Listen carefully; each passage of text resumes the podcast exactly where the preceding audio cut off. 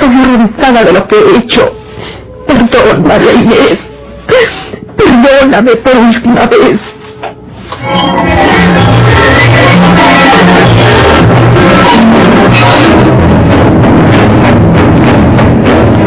Era una enigmática mujer.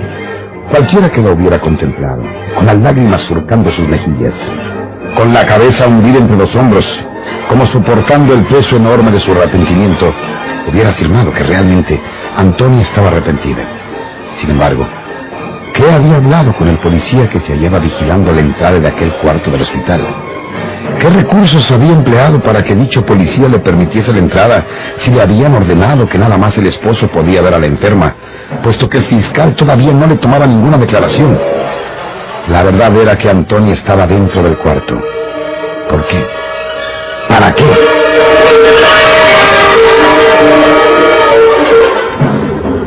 Perdón. Te pido perdón por última vez, María Inés. Está bien. Está bien, Antonia. Yo no te guardo rencor. Le diré al fiscal que estoy enferma. Que el motivo de nuestro viaje ha sido mi salud. La salud de mis nervios. Y que estando allí, en la plataforma del carro observatorio, quise matarme lanzándome a tierra. Ustedes eh, ya declararon, pero no nos han interrogado aún. Entonces, digan la misma cosa.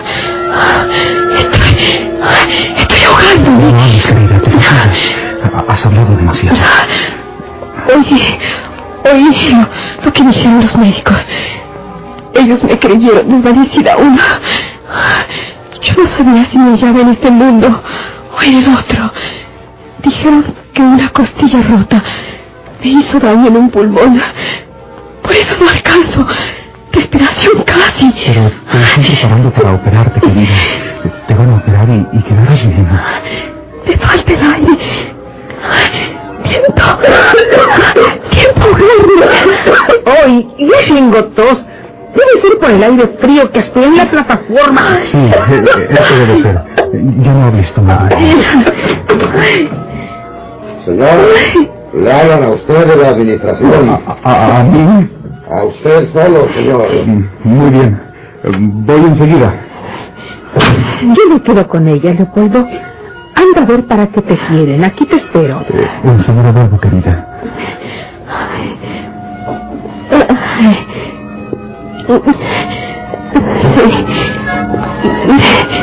Debe ser respecto mi salud, a mi estado. Si no me quieren operar, porque tienen que quiero operación, querido. Tienes que no importa que traten de salvarme. Que Dios diga la última palabra. Los médicos que se necesiten para salvarte los tendrás aquí o donde sea, querida. No quedará por ello. Ahora volveré a tu lado. Sí. Gracias. Polo.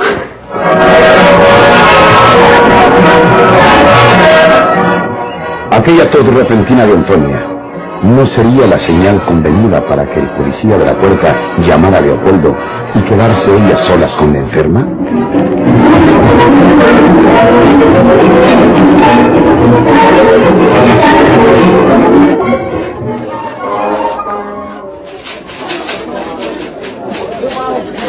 Perdone, señorita. Dígame usted, sí. Eh, Soy Leopoldo Salinas, el esposo de la enferma del 414. Me avisaron que aquí en la administración querían hablar conmigo. ¿Aquí? No, señor. Debe ser un error. ¿Qué enferma ocupa el 414? Eh, Es la, la señora que se cayó del tren antes de llegar a Querétaro. ¿Usted es el esposo de la señora que cayó del tren? Sí, sí, señor. Soy de la policía secreta. Queda usted detenido por órdenes del fiscal. Pero, ¿Dónde está el ama de llaves eh, que andaba con usted? mm, no sé. No, no la he visto, señor. Si le digo que Antonia está en el cuarto con María Inés, irá a detenerla. Y ella creerá que yo la he entregado en este momento y me acusará a su vez de los delitos que he cometido. Hace un momento estaba con usted esa señorita ama de llaves. Eh, Sí, señor, pero le repito que no sé de ella. Tal vez haya vuelto a la estación para disponer de que nuestro equipaje sean bajados del tren y, los dejen aquí. No, no estoy seguro. Muy bien. Venga usted conmigo.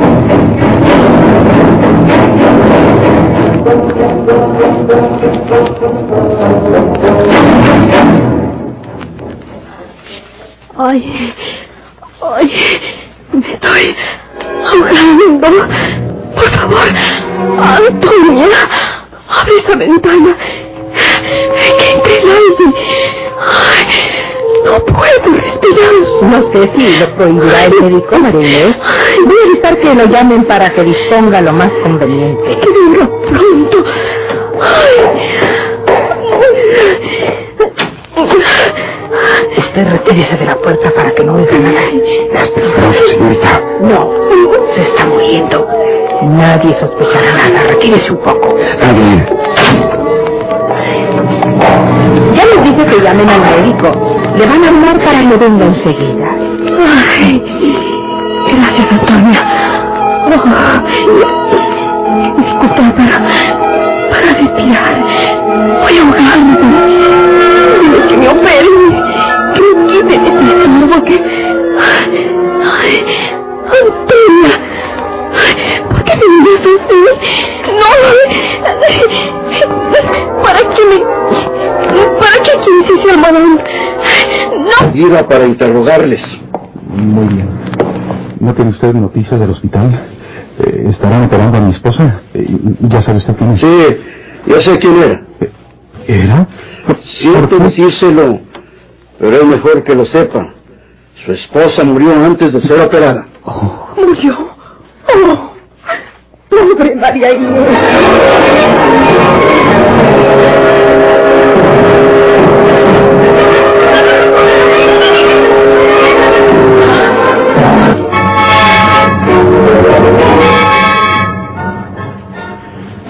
Mi pobre esposa vivía enferma de sus nervios, señor fiscal. Eh, precisamente en nuestro viaje obedecía sacarla del ambiente rutinario y distraerla.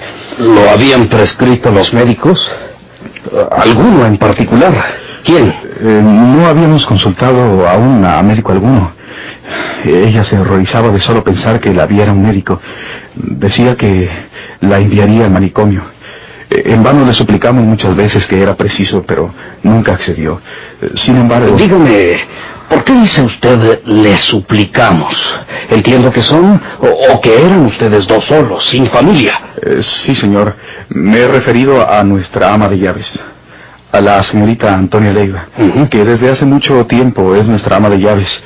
Eh, ella me ayudaba, naturalmente, a tratar de convencer a mi esposa para que se pusiera en manos de los médicos y aceptar un tratamiento adecuado. Eh, como le digo, mi esposa no quiso. Y, lo que le iba a explicar eh, hace un instante es que este viaje, a la vez que llevaba el objeto de distraerla y darle nuevos aires, eh, tenía la finalidad de que fuera examinada por un especialista en la Ciudad de México, a donde nos dirigiríamos primeramente. ¿Cuál especialista? ¿A quién iban a consultar? No lo sabíamos. Eh, esperábamos orientarnos una vez estando en México. Mm, muy bien.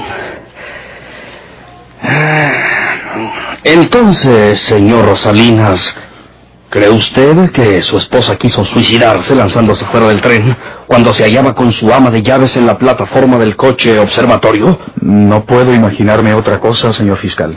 Si hubiera sido un accidente, Antonia, el ama de llaves, lo habría explicado así. Ella dice que María Inés quería ir sola a la plataforma y que ella insistió en acompañarla hasta obligarla a aceptar su compañía y que, ya estando allí, eh, comentaron lo agradable del aire fresco de la noche y que mm, repentinamente mi pobre mujer se abalanzó sobre el pasamanos y se fue al vacío. ¿No pudo ella detenerla? Eh, dice que lo intentó y que la cogió por las ropas. Eh, no sabe exactamente de dónde, pero no pudo detenerla. Antonio se lo puede explicar mejor, señor fiscal. Muy bien, señor Salinas, muy bien. quiero preguntarle una cosa. Si la sabe, señor fiscal, porque creo que a usted le habrán mostrado el dictamen del médico. ¿Por qué murió mi esposa antes de ser operada? Ella estaba mal, se quejaba de que no podía respirar, pero yo tenía muchas esperanzas de que la operación tuviera éxito. Al fracturarse unas costillas del lado izquierdo, según el forense, se lesionó un pulmón. y esto le ocasionó la muerte por asfixia. Es todo lo que puedo informarle a usted al respecto. Gracias. Eh, Le suplico que no salga de Querétaro sin mi permiso. Creo poder autorizarlo para que continúe su viaje dentro de 24 horas. Puede retirarse. Sí. Mm, Le haré algunas preguntas a su ama de llaves. Sí, señor. Con su permiso. Le subo. Pase, pase usted.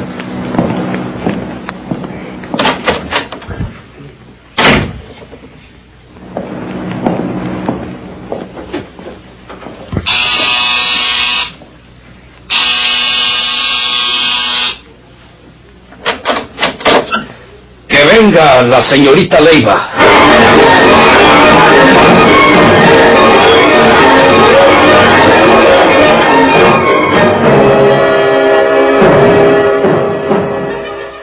Ella estaba muy enferma de sus nervios, señor fiscal.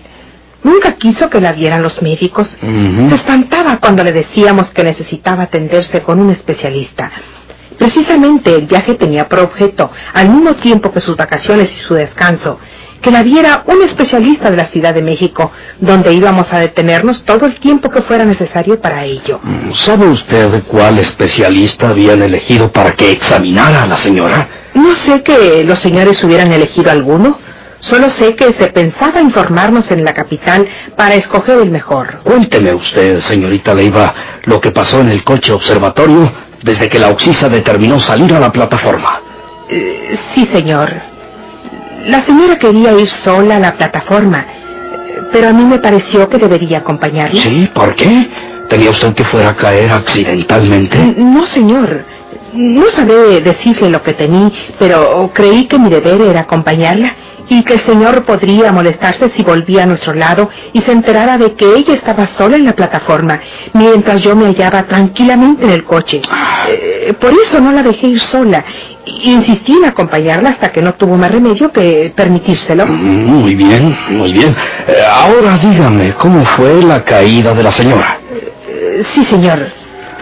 Cuando salimos a la plataforma, la señora dijo que sentía muy agradable el aire fresco de la noche.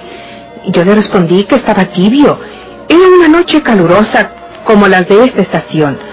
Repentinamente, ella se dejó ir sobre el pasamanos. Yo quise detenerla, pero solo logré alcanzar un poco sus ropas y, y fue aquello tan violento que no sé ni contarlo. Lanzó un grito que se desvaneció en la oscuridad donde se hundía. Todavía estoy diciendo que no comprendo cómo tuve fuerzas suficientes para ir en busca del Señor y decirle lo que había pasado. Señorita Leiva, ¿usted cree que su señora quiso suicidarse? Yo, yo creo que la pobrecita perdió la cabeza y, y no supo lo que hacía. Estallaron sus nervios. Fueron sus nervios enfermos los que la obligaron a, a ofender a Dios con tan violenta medida. No tome usted por simple la pregunta siguiente, señorita Leiva. ¿Piensa usted seguir al servicio del señor Salinas?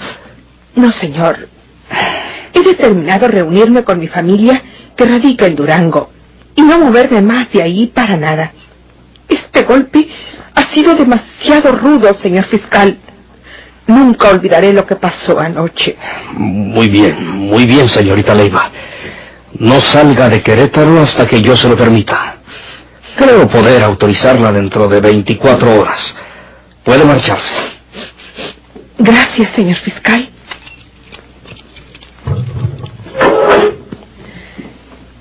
Perdone usted. ¿el cadáver de la señora se lo van a entregar al señor? Eso sí quisiera antes de abandonar mi empleo, asistir a sus funerales donde quiera que se verifique. Yo creo que sí, señorita. El cadáver le será entregado al señor Salinas después que le hagan la autopsia de ley. La... ¿La autopsia?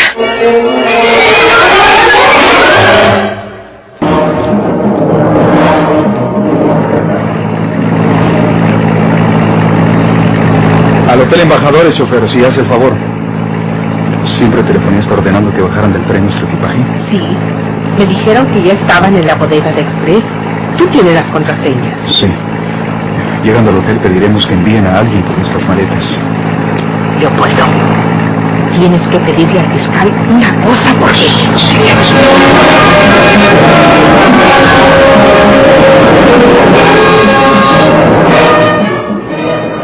Eh, vete a tu cuarto, Antonia.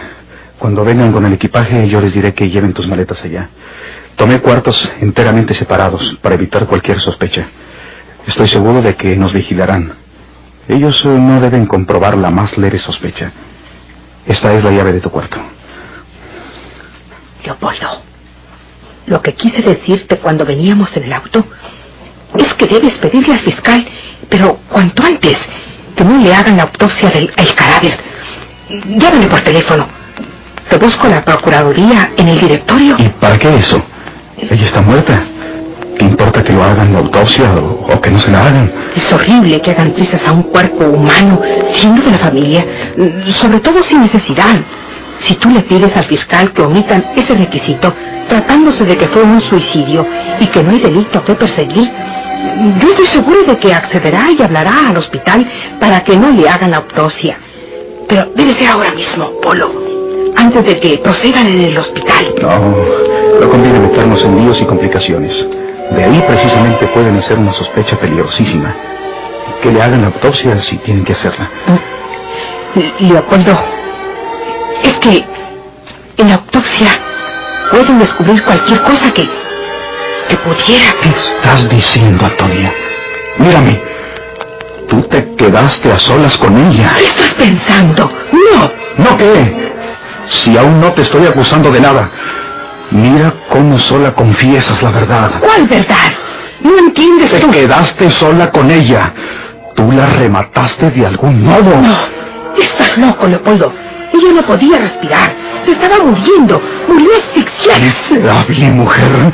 Confiesa la verdad o estamos perdidos los dos. No. En la autopsia descubrirá la verdad de su muerte.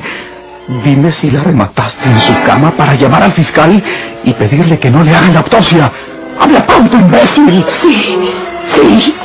Tuve miedo de que al salvarse me acusara de haberla lanzado fuera de la plataforma. Estaba muriéndose. Casi no podía respirar. Bastó con que le pusiera un almohadón sobre la cara y lo oprimiera sobre ella. ¡Maldita! ¡Ay! ¡Maldita seas! ¡Mil veces maldita! ¡Diabólica mujer!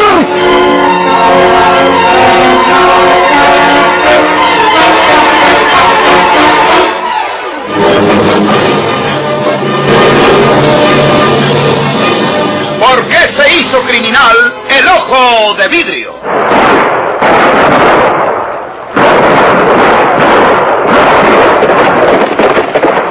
Muchas gracias por su atención. Sigan escuchando los vibrantes capítulos de esta nueva serie rural.